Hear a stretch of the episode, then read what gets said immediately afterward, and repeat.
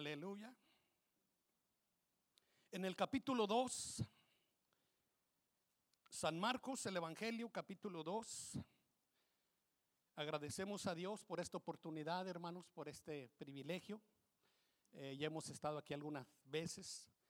Eh, no sé si haya gente por aquí de Durango. ¿Habrá gente de Durango por aquí?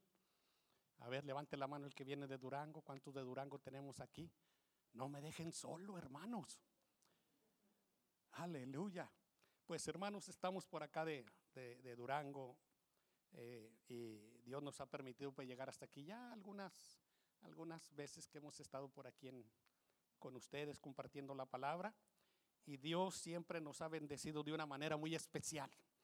Y hoy no es la excepción, hermanos, porque el hermano decía que hay un invitado especial y cuando dicen un invitado especial y no, pues que el hermano Puebla.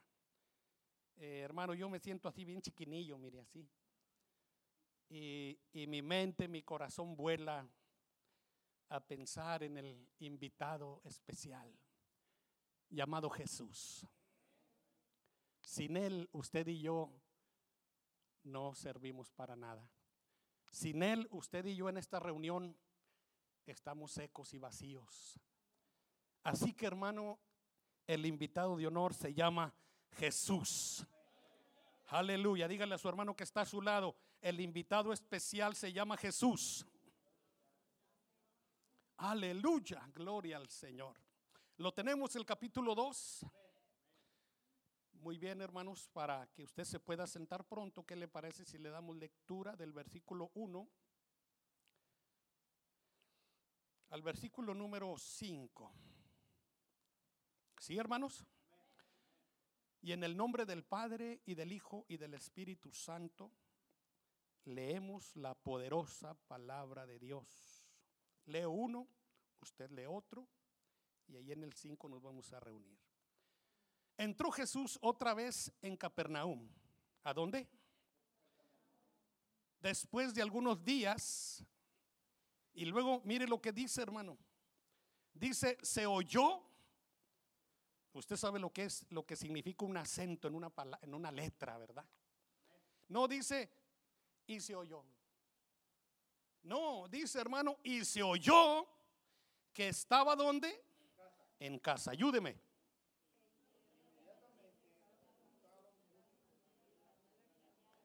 Aleluya. Qué bonito se escucha, hermano, cuando usted lee la palabra en voz alta. Aleluya. Versículo 3. Entonces vinieron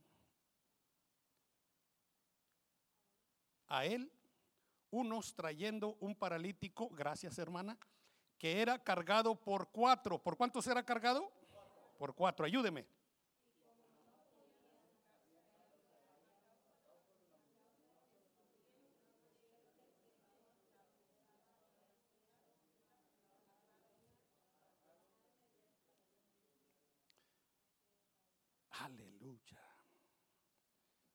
Todos juntos el 5, por favor. Al ver Jesús la fe de ellos, dijo al paralítico, Hijo, tus pecados te son perdonados. Vamos a orar en esta tarde. Vamos a pedir nuevamente la intervención del Espíritu Santo, hermanos. Que venga aunque miren, nos hemos gozado tanto. Yo ahí en mi, asiento, crea lo que el Señor ya, me, ya ministró mi vida, ya ministró mi corazón. Y pensaba yo dentro de mí, dije, Señor, si solamente eh, para esto me trajiste, yo ya fui bendecido, hermano. Ahí fui ministrado en esa banca, con este grupo de alabanza. Oiga, hermano, esa manera de tocar esos instrumentos de repente me dan ganas de ir a tocarle los dedos a todos los hermanos a ver si se me pega algo de música. Pero no es lo mío, hermanos. Ya lo intenté por muchos medios y, y el Señor me dijo, ya estate en paz, no es lo tuyo. Está bien. Así que pues nada gano con andar tocando dedos, ¿verdad? No sirve de nada. Hay que tocar el, el borde del manto, hay que tocar al Señor, hermanos. Amén. Padre, te adoramos en esta tarde. Tu palabra, Señor, es espíritu y es vida. Tu palabra es la verdad. Tu palabra, Señor, bendice. Tu palabra, Señor, trae misericordia. Tu palabra trae benevolencia, Señor. Tu palabra, Señor, siempre, siempre, Señor, está para levantarnos. Tu palabra obra sanidades. Tu palabra obra prodigios. Tu palabra obra, Dios mío, milagros. Tu palabra todavía sigue siendo, mi Dios, aleluya, el único método que tenemos, Señor, para poder conocerte. Dios mío, una regla infalible en esta tierra es tu palabra. Poderosa, gloriosa, majestuosa. ¿Cuál eres tú, Señor? Y en esta tarde, mi Dios, yo creo que tú nos has traído porque algo grande vas a hacer con nosotros. Porque algo grande vas a hacer en este lugar. No somos nosotros, Señor. Nos hacemos a un lado, no somos tan importantes. Por eso te decimos, Espíritu Santo, bienvenido en el nombre de Jesús. Te pedimos por nuestro pastor Mancera su esposa, su familia. Te ruego, Señor, los bendigas. Esa familia, Señor, aleluya, que tú los abraces, los cobijes. Mi Dios, que los les dé la fuerza, Señor. Que sigan adelante, que estén en pie, Señor. Bendecimos a tu siervo.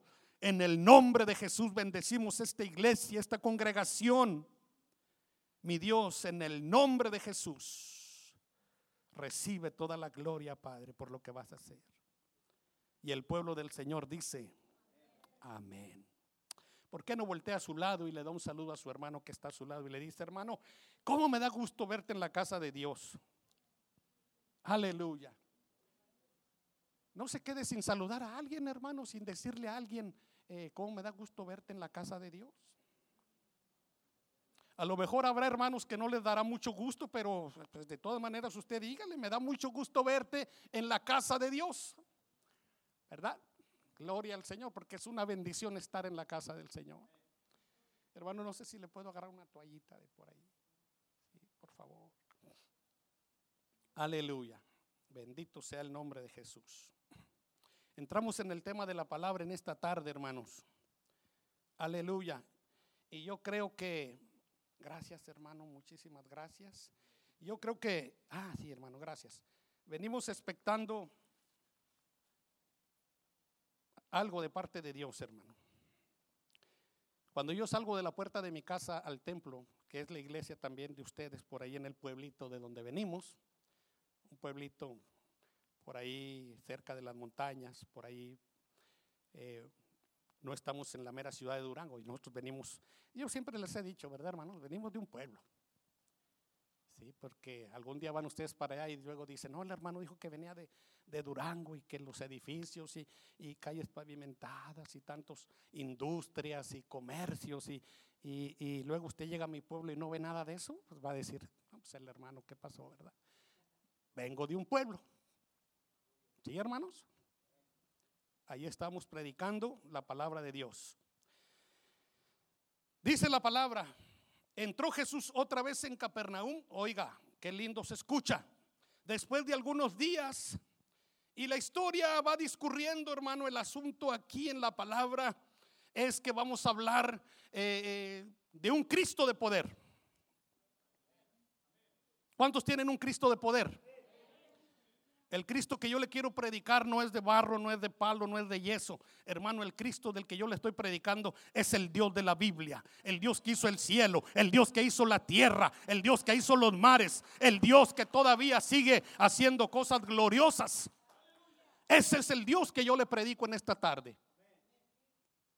Y Jesús dice, entró en Capernaum y nos detenemos un poquito ahí. ¿Por qué en Capernaum? ¿Por qué se escuchó eh, eh, eh, que él había llegado a casa? ¿Por qué dice inmediatamente la gente cuando escuchó, qué lindo es escuchar de una persona importante, qué maravilloso es escuchar de alguien que tiene un renombre, qué hermoso es, hermano, identificarnos con alguien que no es una persona común y cualquiera. Se escuchó que Jesús estaba en casa. ¿Por qué? Porque a Capernaum, aunque Jesús visitaba otros pueblos, él siempre andaba, oiga, qué ejemplo, hermano, de, qué ejemplo del Señor. Nos deja anonadados, nos deja boquiabiertos, nos deja hermano, casi paralizados por el trabajo eh, tan glorioso, hermano, que hace el Señor, mientras que usted y yo estamos sentados nada más, mientras que nosotros, la iglesia, estamos eh, cobijados, medio dormidos o medio despiertos, el Señor está en un movimiento constante, el Maestro no descansa, no duerme. Oiga, hermano, Él sigue sentado en su trono, pero desde allá está en un movimiento increíble, haciendo cosas gloriosas. Así es nuestro Dios. En medio de esta alabanza, hermano, que brinco, brinco, brinco. Y yo decía, ay Señor, pues me duele mucho una rodilla, pero le voy a hacer la lucha. Y empecé, hermano, brinco, brinco. Y luego dicen las hermanas, pues dale una vueltecita, ¿verdad? Y gloria al Señor, pues le damos una vueltecita. Y ahí de repente truena el hueso, tranquilo. En el nombre del Señor. Salimos de Hace rato ya estábamos en el hospital, hermanos, en el que le llaman el Baylor. Le venía platicando al hermano Jaime. Me manda un mensaje y me dice, hermano, llego en 30 minutos. Acaba yo recién de llegar del hospital. Apenas al apartamentito, hermanos, acabamos de llegar y eh, usted sabe, el trabajo ahí fue como por tres horas, cansado y con ganas de tirarse un ratito, sentarse. Y veo el mensaje y digo, ay Señor, 30 minutos para bañarte, para cambiarte, para... Ya no descansaste, ya no hubo tiempo para descansar. Estuvimos orando, hermanos, por una persona que eh, tiene, aparte del Alzheimer que le llaman, pues le detectaron una enfermedad, un virus en la sangre. Y ese virus está tratando de meterse en los pulmones y la persona de repente pues se olvida que tiene que comer, que tiene que pasar el alimento, que tiene, estaban pensando ya en agujerar por acá la tráquea, estaban pensando ya en hacer otras cosas. Estuvimos orando en el nombre del Señor, creyendo diciéndole al Señor, Señor, nosotros no somos no somos Dios, nosotros solamente somos personas, pero tú nos diste tu palabra, Señor. Estuvimos orando en el nombre de Jesús. Ella se llama Nica, la hermanita Nicandra, y estuvimos orando en el nombre de Jesús.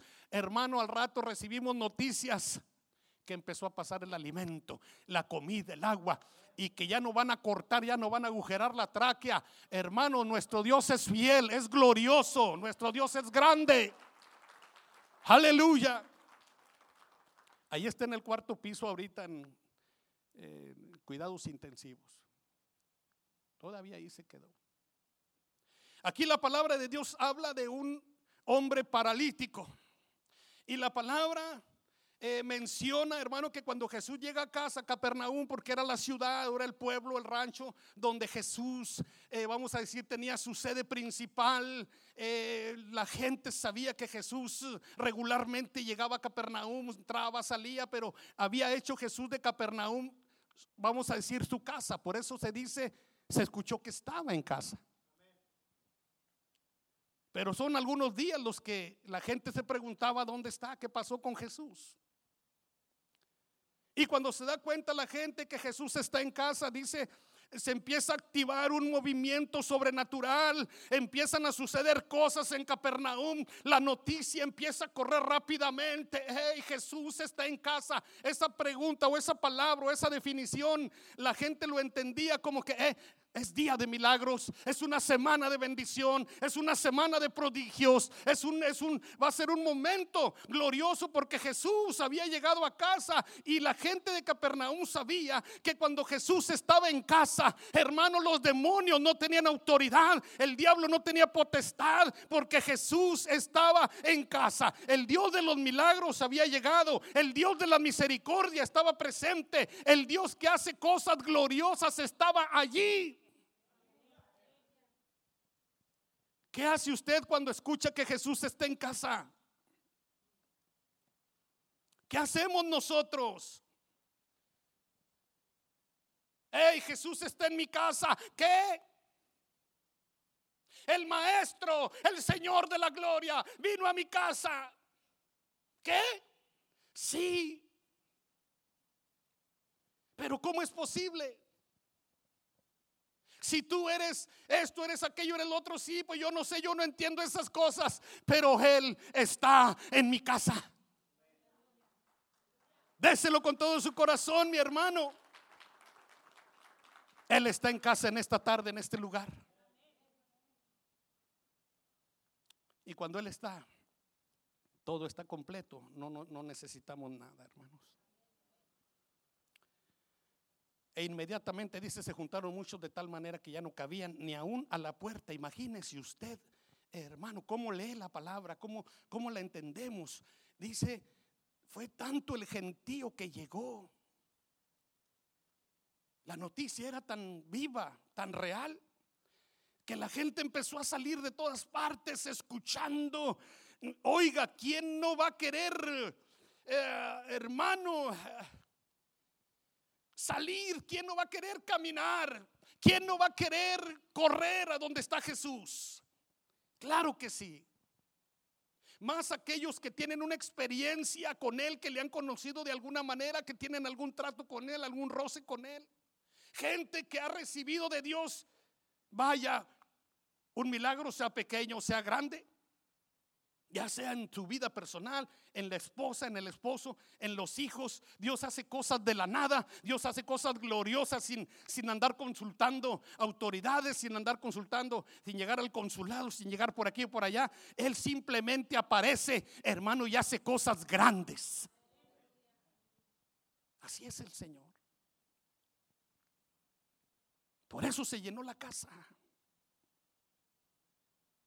De modo que ya no cabían ni a la, puerta. Pero aquí, mire el, cambio brusco, el cambio repentino tan grande que da aquí la, la palabra de Dios. Dice, entonces vinieron a, a él unos, esos, ese unos, no los pierda de vista. Entonces vinieron a él unos trayendo un paralítico que era cargado por cuatro. Y como no podían acercarse a él, Usted ya escuchó que estaba lleno el lugar, estaba, ya no se podía. A causa de la multitud, empiezan a hacer una estrategia que pues yo no la he encontrado en ninguna otra parte de la Biblia.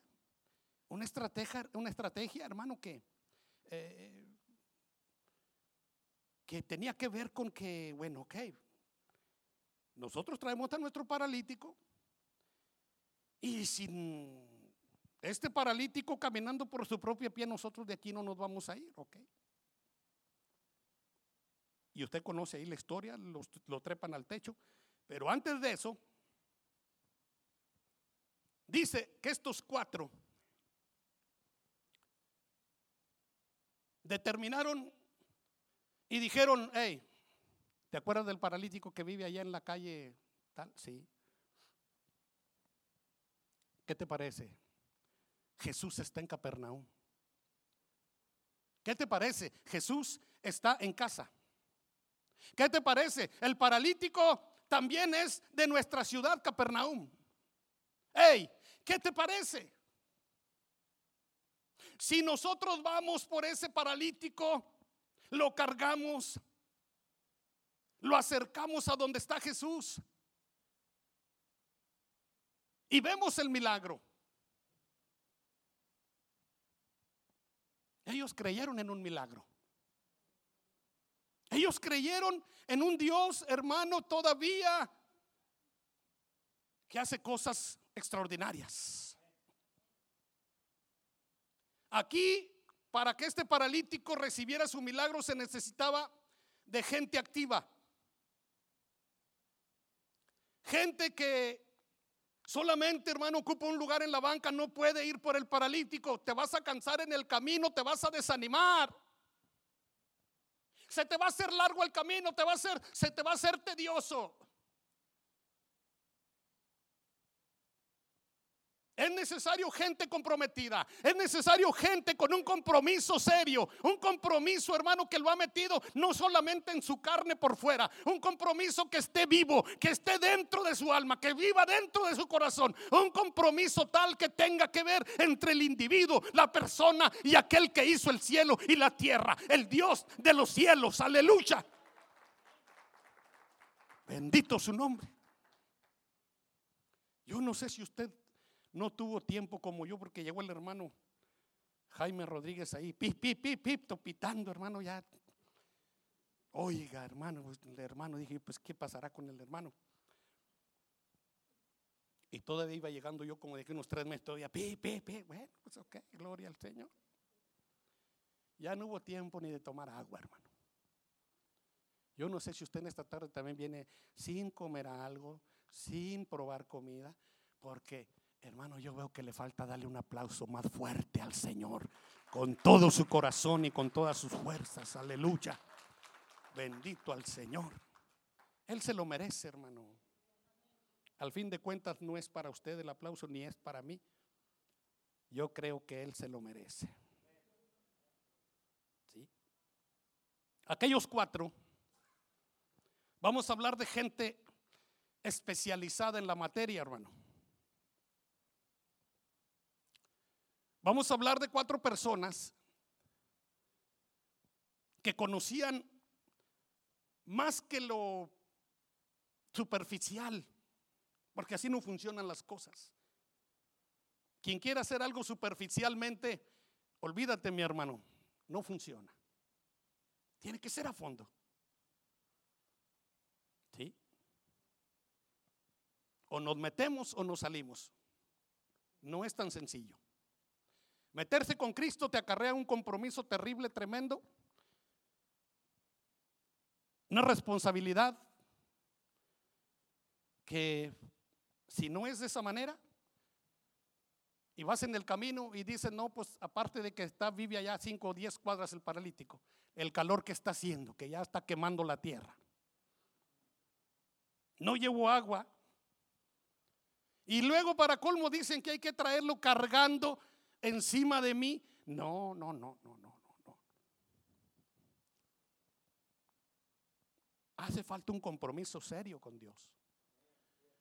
Dios tiene sus especialistas que aparecen de la nada si usted quiere, gente que yo no sé de dónde sale, pero Dios tiene esos especialistas reservados, tiene su gente profesional, tiene su gente hermano comprada, tiene su gente, estoy hablando de comprada con su sangre, con su gracia, no, con, no estamos hablando de, en otro sentido, eh, gente que, que, en su corazón eh, eh, arde ese fuego, arde ese calor, esa pasión por, ok, ayer vi un milagro, gloria a Dios. Pero son gente que piensan de una manera diferente al que está allá afuera. Es gente que dice, sí, pero el milagro fue ayer. ¿Y cómo me gocé? ¿Y cómo me hizo reflexionar lo que vi, el milagro que vi en mis hijos, en mi familia? En mi casa nadie tenía documentación. Llegó el milagro, Jesús estaba en casa, nos visitó y pum, pum, empezó a darle documentación a mis hijos, a mi familia. Ese es un milagro para usted. Y los que faltan, yo he estado mirando que Dios lo ha estado haciendo en otras iglesias, hermano. Dice la palabra, ¿habrá algo imposible para Dios? ¿Y sabe cuál es la respuesta de la palabra en el mismo versículo? Dice, porque nada hay imposible para Dios. Uh, déselo a él, hermano. Aleluya. Entonces, yo no sé cuántos especialistas Dios tenga en esta tarde en esta iglesia. Aleluya. Profesionales en la materia, no estamos hablando de tener títulos, de tener tantos diplomas. No, hermano, son buenos. Yo no digo que no, no son buenos, claro que sí. Pero me refiero en un sentido profesional, en un sentido técnico. Estoy hablando Destápele, hermano, si es tan amable, sí, se lo agradezco muchísimo, hermano. Gracias de veras.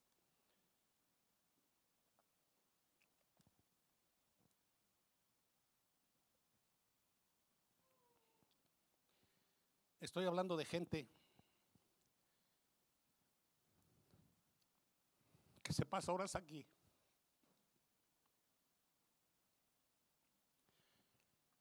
Esos profesionales, esos especialistas, yo no me estoy refiriendo a gente que se pasa la mayoría del tiempo en otras cosas, hermano. Estoy hablando de gente que ocupa tiempo para buscar a Dios. Estoy hablando de gente que es responsable con Dios. Estoy hablando de gente que tiene un, serio compromiso y una seria responsabilidad con este Dios de la Biblia.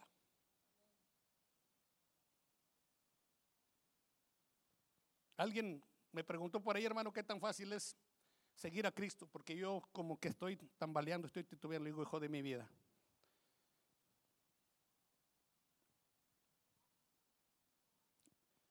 No es un camino de rosas, donde tú vas caminando y cada 10 metros alguien te va a ofrecer una taza de chocolate con un buñuelo o, con una, tortilla de harina.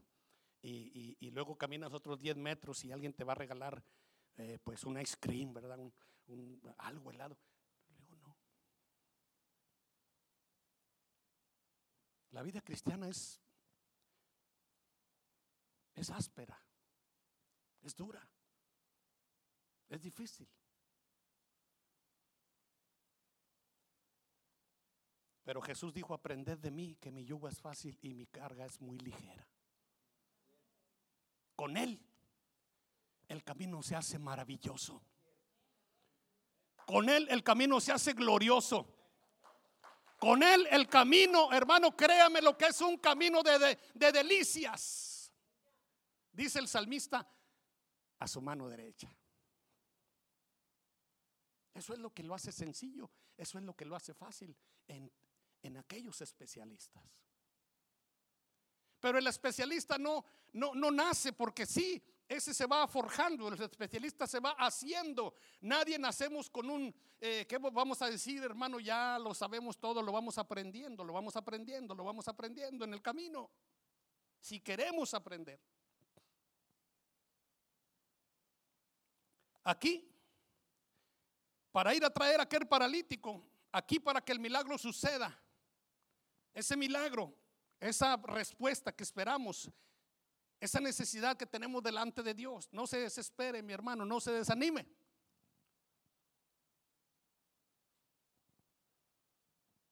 Si usted falla, si yo fallo, yo quiero decirle que Él no va a fallar.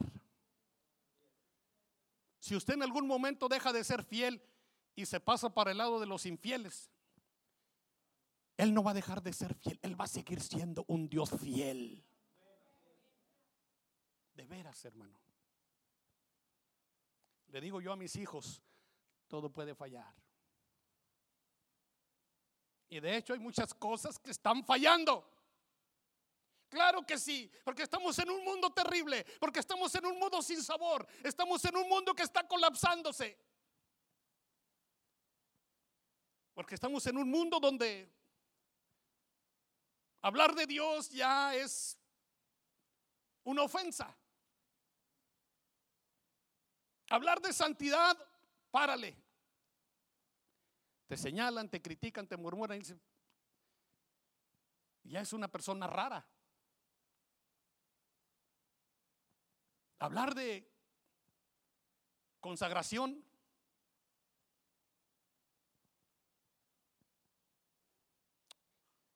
Para muchos ya no está funcionando eso.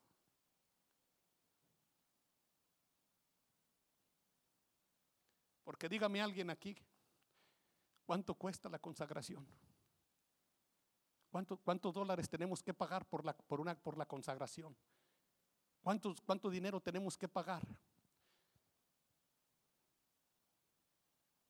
Para ser personas que busquemos la santificación Quizá nunca lo vamos a lograr. Le digo, alguien me preguntó, hermano, ¿usted cómo le hace, pastor, para, para ser cristiano, para seguir adelante, hermano Puebla? Yo lo veo que usted ahí en la ciudad de Victoria, una persona, hermano, se me para ahí y dice, yo siempre lo veo usted que, camina y que, y hermano, siempre, este, pues nunca eh, lo he visto, hermano, que, que, que, que ande por allí, este, allí mundanalmente, etcétera. Eh, este, le digo, espérate, espérate, espérate, tranquilo. ¿Cómo le hago? Sencillo. Han pasado 35 años, ya vamos para 36 años en este camino, hermano. Y si usted me pregunta, hermano, ¿cómo le ha hecho en esos ya casi 36 años? Pues ni me pregunte, hermano. Claro que no ha sido fácil. El diablo me ha golpeado como usted no tiene una idea. por arriba, por abajo, por los lados, por Pero hay una cosa clave que a mí me ha funcionado, hay una cosa clave que está acá, metida, arraigada dentro de mí, hermano, muy profundo en, en mis venas, en mi sangre. ¿Y sabe qué? Por eso yo amo los altares, amo, amo los altares, amo la casa de Dios, amo estos lugares, amo el altar, hermano. Allí en mi rancho usted ahí me va a encontrar, vaya, visíteme a las 5 de la mañana, allí me va a encontrar todos los, todas las mañanas, menos los sábados. Y usted va a decir, hermano, ¿y los sábados por qué no? Porque ese día, hermano, agarro mis bocinas, mis tres, cuatro bocinitas, y me salgo a la plaza pública, la plaza del pueblo, porque ahí es un tianguis. Aquí le llaman pulga, pero allá le decimos tianguis. Y llega gente de acá, de ese pueblo, de acá y de acá, y ahí se junta mucha gente, y ahí llega el hermano Puebla, hermano con sus bocinillas ahí, y, vamos, a, vamos a predicar la palabra de Dios. ¿Ha sido fácil? No. No, no, no, no. El diablo te va a querer parar en el camino. La gente, este, como que de repente va a decir, pues, este loco, ¿por qué no se cansa? Dios tiene sus especialistas que han forjado su vida espiritual hermano, no en medio de la broma, no en medio de, un juego, no en medio de, no en medio de un coqueteo eh, mundanal, tremebundo. No, hermano, en la vida cristiana se va forjando, la consagración se va forjando, hermano, el, sometimiento para con Dios a través de una búsqueda. Este camino así es. Y si en la vida cristiana no tenemos estos elementos, ya no se pregunte. En la vida cristiana sí es la vida cristiana, el conocer la vida cristiana, el vivir en una iglesia evangélica cristiana, el caminar, el predicar a Jesús o al Padre o al Espíritu Santo, hermano, no es Nada más abrir la boca, gritar por aquí, gritar por allá. No, no va a funcionar. Tienes que tener una experiencia personal en tu vida. Tienes que tener una experiencia arraigada dentro de ti. Tiene que haber una experiencia propia que no te diga el papá y la mamá, el hijo, la hija o el tío o el vecino. Tú debes estar consciente de esa experiencia personal en tu vida y debes de estar seguro que lo tienes. Si no es así, algo está faltando. Y Jesús de alguna manera dijo, a ver, allá está el paralítico, ¿quién va por él? No, pues todo el mundo dijo, yo tengo, no tengo tiempo, este, se me hace tarde, eh, pues yo ando cansado, este, pues no, no traigo gasolina, eh, me duele el cuerpo, me duele la cabeza, este, bueno, ponemos miles de pretextos, hermano, y la palabra está en pie. ¿Quién va por ese, por ese, por ese paralítico? Y surgen cuatro, de la nada salen cuatro personas dispuestas a ir a hacer el trabajo y traer, a cargar aquel, aquel paralítico. Cuando nosotros queremos que esto funcione, usted y yo realmente no hacemos nada todo el trabajo, todo lo que se ha hecho. La redención, la salvación, el perdón de pecados, la vida eterna, la gloria. Usted y yo no hicimos nada por eso, hermano. Jesús vino y dio su vida en la cruz del Calvario y en la cruz del Calvario pagó el precio por usted, pagó el precio por mí, derramó su sangre preciosa y cuando lo hizo, él dijo, consumado es Padre, he pagado el precio por el hermano, por mi hermana, él pagó el precio por usted y por mí, usted y yo no hicimos nada. Bendito sea el nombre de Jesús, dígalo conmigo. Bendito sea, dígalo el nombre de Jesús. Aleluya. Entonces, aquellos técnicos, hermano, o aquellos especialistas sintieron en su corazón esa punzada y esa necesidad. Pero también ardía en su corazón el querer ver un milagro. Yo no sé qué tanto arde su corazón por querer ver el milagro en su familia, en su casa, en su vida personal.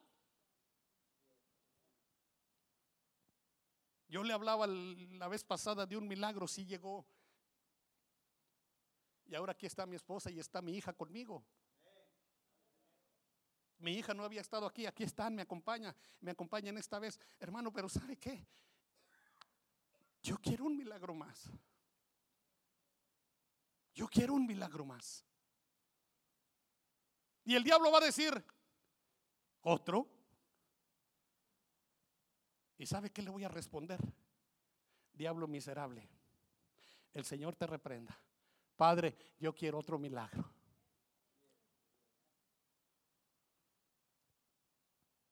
¿Lo merezco? No.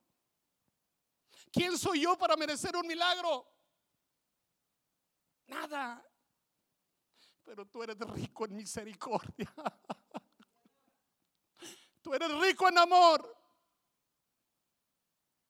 Tú eres rico en fidelidad. Los milagros que recibimos los recibimos por bonitos o feos, por guapos, por gordos, por chaparros, hermano, por, por, por caminar bien, por caminar mal, por... No. Esos milagros llegan a su vida y a su familia porque Dios es fiel a su palabra. Dios es fiel a sus promesas. Bendito sea el nombre del Señor. Usted tiene que ser ese especialista, mi querido hermano, mi querida hermana, como padre, como madre. Hay veces que nosotros no somos esos especialistas. Hay veces que los especialistas son los hijos que nos puchan, que nos hablan, que nos dicen, papá, mamá, échale ganas, ¿por qué te enfriaste? ¿Por qué ya no vas? ¿Por qué ya no oras? ¿Por qué ya no cantas? ¿Por qué ya no alabas? ¿Por qué ya no ayunas? ¿Por qué ya no lees la Biblia? Papá, mamá, hace tanto tiempo que no te veo metido, no te veo metida con Dios, ¿qué pasa? Y esos son los especialistas en nuestra familia. Tal vez no somos los padres, quizá haya un, uno entre, entre todos. Y ahí está aquel especialista diciéndonos, alentándonos, hablándonos palabra. Y aquellos cuatro dijeron, pues vámonos. Se fueron, voy a adelantarme poquito, hermano, porque se nos hace tarde. Llegaron con el paralítico. Y si usted se pregunta que si el paralítico quería ir, ¿cuántos lo saben? ¿Cuántos, cómo leemos la palabra? Le voy a hacer una pregunta. ¿El paralítico quería ir con los cuatro para que Jesús lo sanara, sí o no?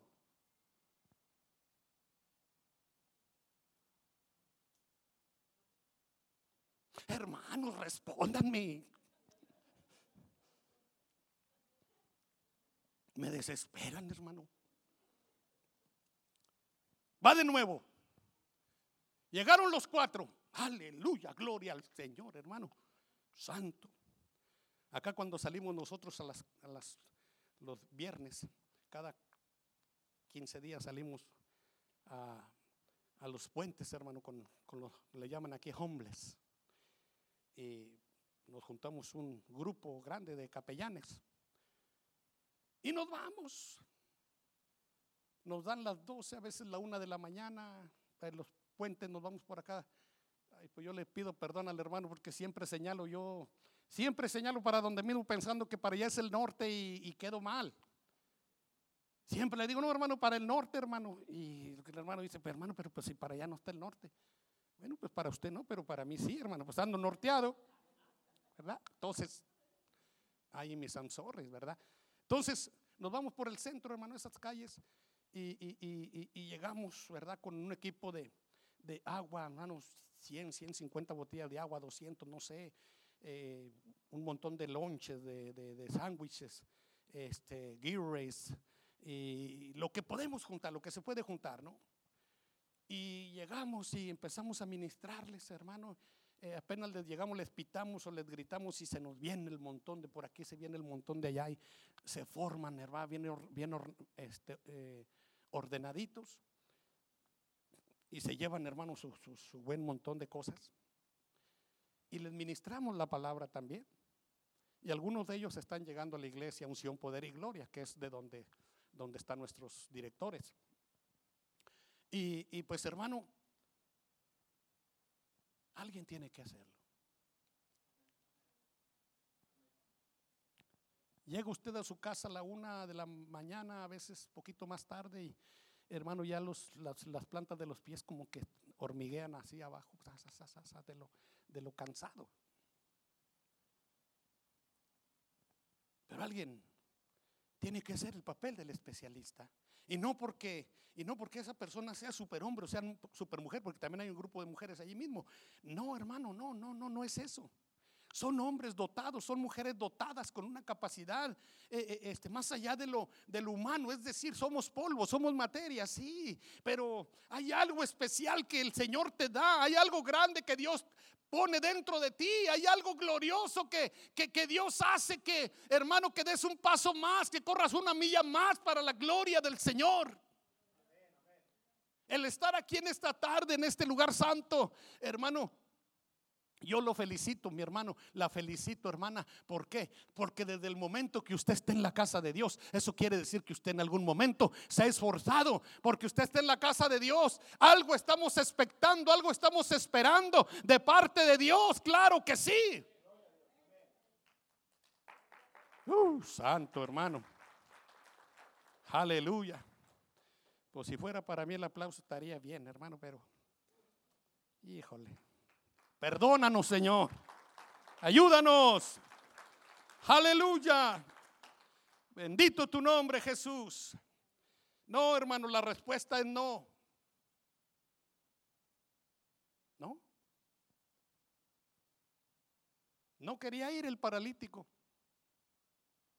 Los que querían llevarlo a que fuera sanado eran cuatro personas. El paralítico no quería ir. Usted busca un contexto, usted se va más allá, más profundo. El paralítico no quería ir a recibir el milagro. El paralítico se negaba a ser sanado. El paralítico, hermano, estaba tan decepcionado, tan abatido, que él no quería recibir el milagro. Vivía en una, en una etapa de, de, oscuridad, de, eh, de miseria, tanto espiritual como física. Era una persona casi muerta que solamente ocupaba un lugar en, en este mundo por ocuparlo, pero realmente era una persona prácticamente muerta.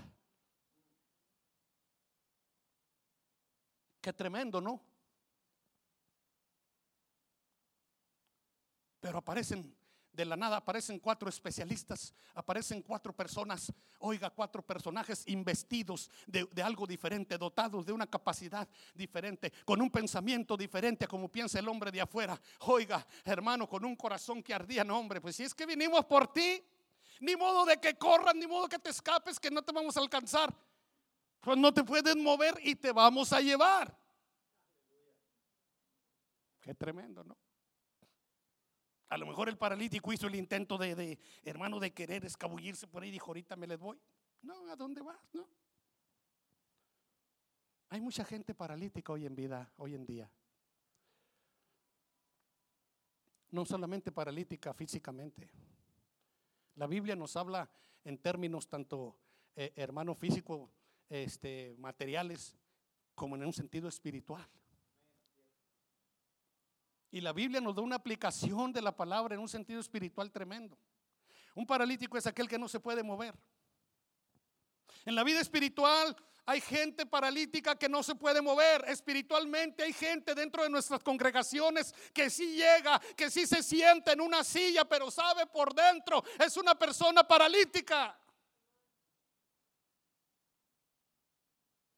Dios nos ayude, mi querido hermano, porque no queremos realmente un compromiso serio con el maestro, no queremos un compromiso serio con Dios, no nos queremos meter, estamos con un pie dentro y otro fuera de la iglesia y no queremos un compromiso serio con el Señor. Mi querido hermano, mi querida hermana, eso es ser un paralítico espiritual.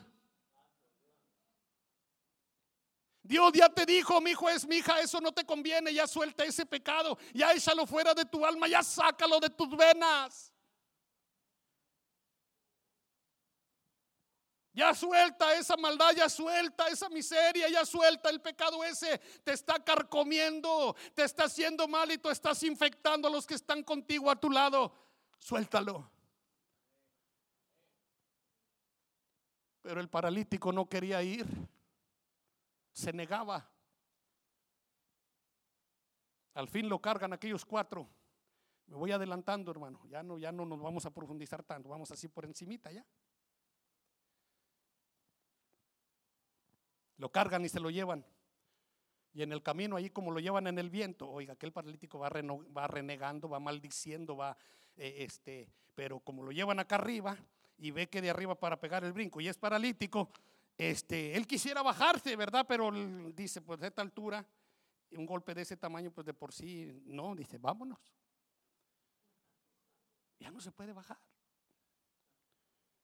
Hay paralíticos así. En un sentido espiritual, hermano. Es que la vida cristiana es es algo serio, mi querido hermano. Es algo muy serio. Más de lo que usted y yo podemos imaginar. Este camino es serio. Mucho. Pero qué camino tan glorioso de veras y tan maravilloso. Llegan. Jesús estaba en casa, se escuchó. Aleluya. Qué, qué palabra está.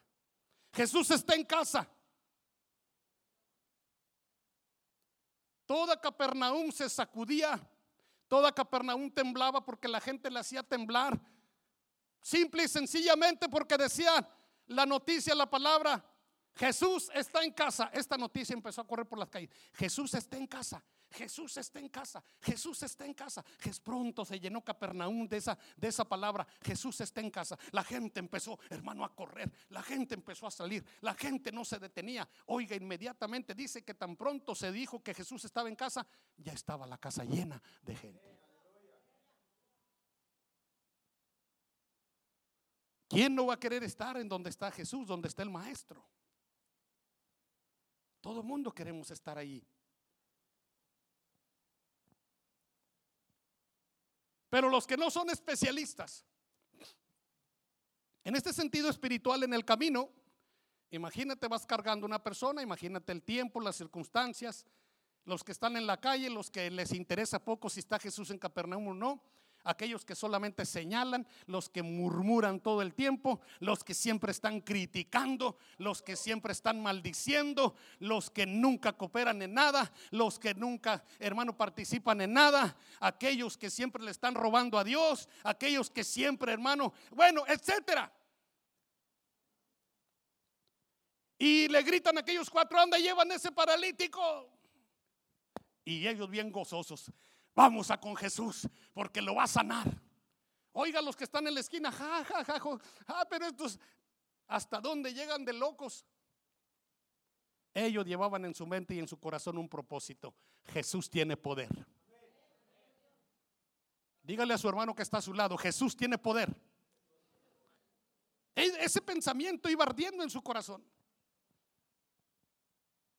Muchos te van a criticar, muchos te van a murmurar, muchos te van a maldecir, muchos van a decir, ah, ¿qué, trae este, este hermano? Parece que está loco. Este, tanto, tanta oración, tanto ayuno, tanta consagración, tanta dedicación. Hey, pues, ¿qué está pasando? Y, y hermano, y empieza el señalamiento. No, usted no se detenga, usted siga adelante en el nombre del Señor. No mire para atrás, usted siga para adelante en el nombre de Jesús. Hay una recompensa para los especialistas. Hay una recompensa para aquellos que determinan, hermano, hacerlo y meterse con Jesús. No es fácil, para nada es fácil. Ir cargando una persona tantas cuadras, tantas calles bajo la intemperie, las circunstancias, ¿sí? Los que no son, los que no tienen este o sea, no es que no tengan ese llamado, no es que no sepan de Jesús, no es que no hayan oído de Jesús, no es esa la, cosa, el asunto es que no han querido meterse con Jesús. Ya oyeron de Jesús, es, oiga, pero hay una frase que se la voy a dejar ahí, hermano, esto es como ya un tip, ya este, algo extra, ¿verdad? El oír de Jesús causa admiración. Pero el conocer, el, el, conocer a Jesús causa transformación. Oh, bendito, bendito su nombre para siempre. Y puede haber mucha gente que solamente ha oído de Jesús y le causa una admiración tremenda. ¿verdad? Es como una hierba cuando no tiene agua y de repente le cae el cielo, el agua, la lluvia y aquella planta dice, ahora sí yo soy. Sí, pero se le faltó el agua y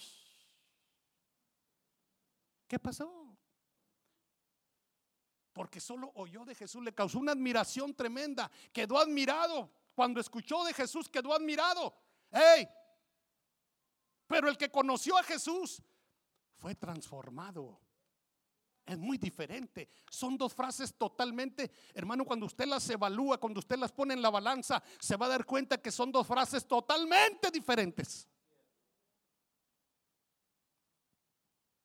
Yo le invito, mi querido hermano, mi hijo, mi hija, no te conformes solo con oír de Jesús. Sé transformado por Jesús. Necesito adelantarme más. Si no, hermano, este asunto no se va a acabar. Ya vamos a terminar, vamos a la parte final. Llegaron, no se podía entrar, ¿verdad? ¿Y qué pasa? Cuando no somos, o cuando no somos esa gente que tiene ese, ese, ese, fuego, no, pues vamos a renegar y vamos a decir tanto venir caminando, tanto venir cargando a este. Él viene bien a gusto acá arriba y todavía parados esperando la gente en la puerta, lleno, y, otros 15 minutos ahí eh, esperando allí como que con el paralítico aquí cargado arriba en esos palos arriba y el paralítico hermano pues bien a gusto allá arriba, ¿verdad? Pues que pase otra media hora, ¿qué tiene? Ya él ya se había acostumbrado, él ya había dicho, bueno pues me van a pasear, yo estoy aquí, estos están locos, no va a pasar nada, ¿qué va a hacer? Pues que se devuelvan y me lleven otra vez a, mi lugar de parálisis. Ahí yo, allí yo estoy bien, ahí yo me voy a morir, ahí no va a pasar nada. Él estaba tranquilo arriba y los que estaban abajo, hermano, cambiando de un pie, ya cansados, ¿verdad? Y cambiando al otro pie porque, ay Señor, los que no tienen ese, vamos a decir, especialista en un sentido espiritual, lo van a aventar al paralítico. Caiga como caiga, ya no me interesa, yo estoy cansado, estoy rendido, no pasó nada, nos equivocamos, eh, eh, este Jesús está muy ocupado, no se puede entrar, nos equivocamos y ábranse, ¿verdad? Y dejan caer aquel pobre paralítico como caiga, ya nos vemos, cada quien para su casa y hay que se las arregle el paralítico a ver cómo regresa, a ver cómo regresa para atrás, ¿no? Tú no te vas a rendir, mi hijo, mi hija, tú no te vas a rendir, mamá, papá, no te vas a rendir. No te vayas a rendir, por favor. Oiga, por eso son especialistas. Usted, yo no sé cuántos, bueno, yo no conozco mucho de ese, bueno, el chirroc, ¿verdad? Y, los especialistas saben dónde va a ir el tornillo. Y, oiga, yo no sé, meten como 50 tornillos en un minuto. Pero ya saben, son especialistas. Los que detectan las fugas en los aires acondicionados llegan y saben dónde, son especialistas. Aquellos cuatro dijeron, ah, el techo. Y empezaron ahí a tener una reunión entre ellos. El de adelante le dice al de atrás, oye, vamos a hacer algo aquí. Ok, ¿qué hacemos? Vamos a treparnos al techo. Y, arriba ya vemos que, pero vamos a treparnos. Y el paralítico hermano diciendo, pues, no. Usted tiene que tener un corazón más grande que el paralítico. Usted tiene que tener una fe más grande que el paralítico. Usted tiene que tener un corazón que arde, hermano, en llama del Señor. Definitivamente sí. Yo no sé, usted imagínese para subir un cuatro hermanos aquí valientes, ¿verdad? Que digan, a ver hermanos, vamos a subir al paralítico acá arriba. Eh, pues hay que buscar, hay que buscar estrategias. ¿Cómo lo subiríamos? Un paralítico aquí arriba del techo. Tendríamos que planearlo, ¿verdad? Porque si se nos llega a caer a esa altura, imagínese, se nos mata. ¿Sí? Hay que planearlo todo. Ya iba el paralítico para arriba. Yo no sé si lo amarraron de aquí dos arriba y dos abajo y, y, buscando la manera. Total que lo subieron y no podían ni siquiera, hermano. Oiga, fíjese lo que hacen un especialista en la casa, vamos a suponer que está en la casa, está llena, ya no cabe la gente, allá está el hermano este, Rodríguez allá con mujer, ya no cabe nada, lo tienen allá afuera porque el hermano ya no puede ni entrar, ¿sí? Pero los especialistas ni siquiera supieron dónde estaba Jesús. Adentro de la casa ellos no sabían en qué lugar exactamente estaba Jesús. Si estaba aquí, aquí, en medio, allá, ellos no lo sabían, hermano. Simplemente se subieron al techo y mire, Qué casualidad, va a decir alguien por ahí, ¿no? Qué casualidad que exactamente detectaron el punto, detectaron el lugar exactamente donde estaba Jesús.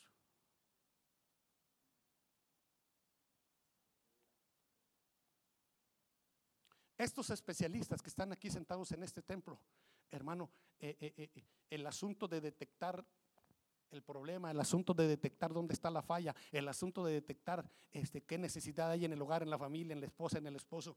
E, esa necesidad, esas, esas cosas, te las va a enseñar el Espíritu Santo. Tú no te vas a preocupar por, por, lo demás, tú preocúpate por buscarlo solamente, por meterte, por, hermano, por, por estar allí. Lo demás viene de arriba. Ellos, arriba del techo, caminando por el techo, a ver, Santo Señor, pues ¿dónde? Padre Santo, no se desesperaron, no se desanimaron y, oigan las pisadas allá, se oían abajo y los que estaban adentro diciendo, pues, ¿qué estará pasando? ¿Se va a caer el techo? ¿Qué, qué, qué, qué está pasando? No, había cuatro hombres, hermano, dispuestos a bajar a su enfermo. Empezaron a cavar el techo, lo hicieron el hoyo, pues yo no sé, qué irónico, ¿no? Primero lo suben. En parte a lo mejor el paralítico sí tenía razón que estaban locos. Porque primero lo suben y dice el paralítico, estos están locos, ¿para qué me van a subir allá? Si aquí abajo no pudimos entrar a estar con Jesús, ahora me van a trepar allá arriba. O sea, en parte tenía cierta razón, ¿no? Y ya que está arriba y hacen un hoyo y luego lo empiezan a bajar otra vez para abajo. O sea, hermano, hay coherencia, ¿no? Pero ahí viene el paralítico y queda exactamente enfrente de Jesús. Mire, hermano. Así. Déselo, no, no, déselo, déselo a él, déselo a él con todo su corazón.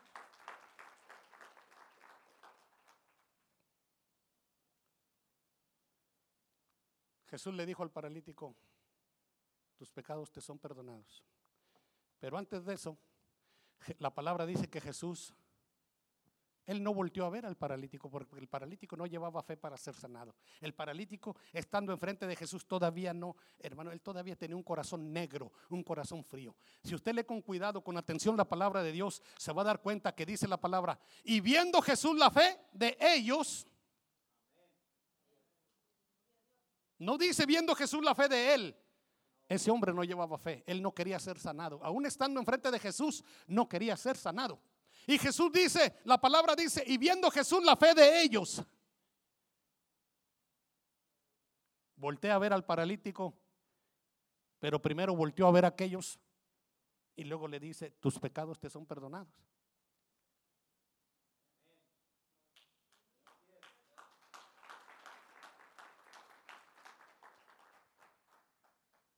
Yo no sé. Hay paralíticos que aún estando en el lugar no quieren ser sanados. Hay paralíticos espirituales que aún estando donde Jesús está, hermano, no quieren soltar el pecado, no quieren soltar esa amargura, no quieren soltar esa tristeza, ese resentimiento, ese odio, ese rencor, esa, eh, eh, eh, esa carnalidad.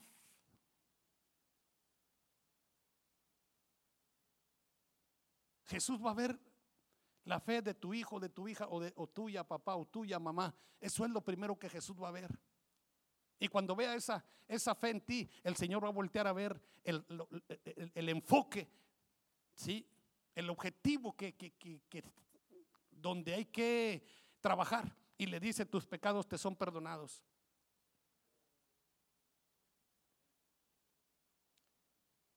Había mucha gente ahí religiosa, usted sabe que empezaron a cavilar este otra vez la palabra, dijeron, este pues está mal de la cabeza. ¿Quién puede perdonar pecados sino solo Dios? Jesús, conociendo sus pensamientos, le dice, ¿por qué piensan de esa manera? Ay, Señor, ¿qué? No estamos pensando eso, Jesús. No seas hipócrita. Estás pensando en tu, en tu, estás cavilando dentro de ti que porque yo le estoy diciendo al paralítico que le perdono sus pecados. Estás diciendo tú que yo no soy Dios para que tú sepas que yo soy Dios en el cielo y en la tierra y en todo lugar. Para que tú sepas que yo hice el firmamento. Para que tú sepas que yo soy el Dios de Abraham, el Dios de Isaac y el Dios de Jacob.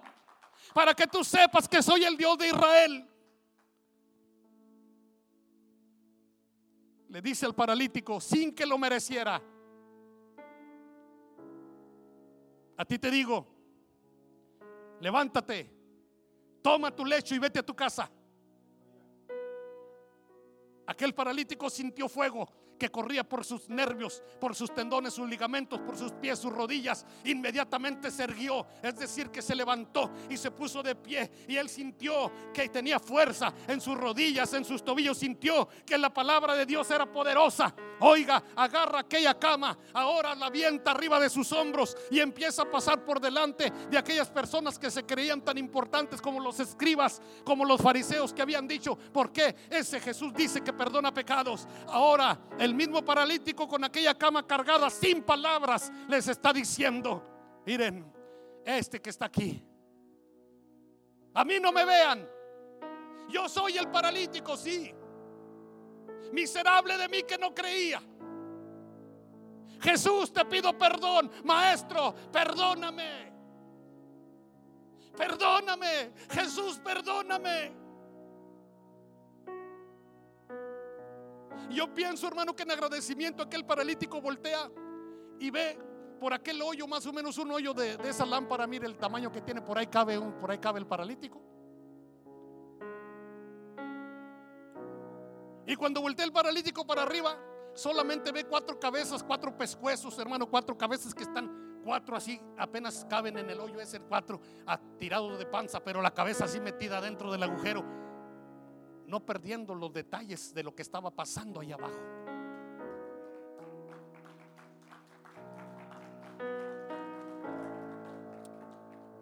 Yo en esta tarde quiero pedirle que se ponga de pie, por favor. Gracias, hermano. Mire, hermano, aquí hay un altar. Yo no sé si usted prefiere quedarse en su banca e irse a su casa sin sin hacer el intento de levantarse de esa banca, de esa silla. Pero aquí hay un altar maravilloso. Yo le invito a dejar su banca en esta tarde. Le invito a dejar su banca. Y si alguien dice, hermano, yo estoy como el paralítico, tampoco lo creo. Me cuesta creerlo. Bueno, pues vamos a probar a Dios. Probar a Dios no quiere decir que lo vamos a poner en tela de juicio. La palabra probar es vamos a gustarlo, a gustar su misericordia. Es muy diferente la palabra probar de haber si puede o no. No, esa no es la, no es la definición. La palabra probar es, vamos a gustar su misericordia. Vamos a gustar su gracia. Vamos a gustar su amor.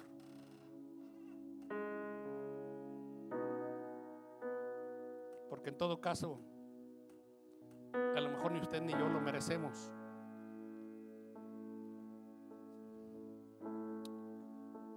Solamente Dios conoce la mente y el corazón.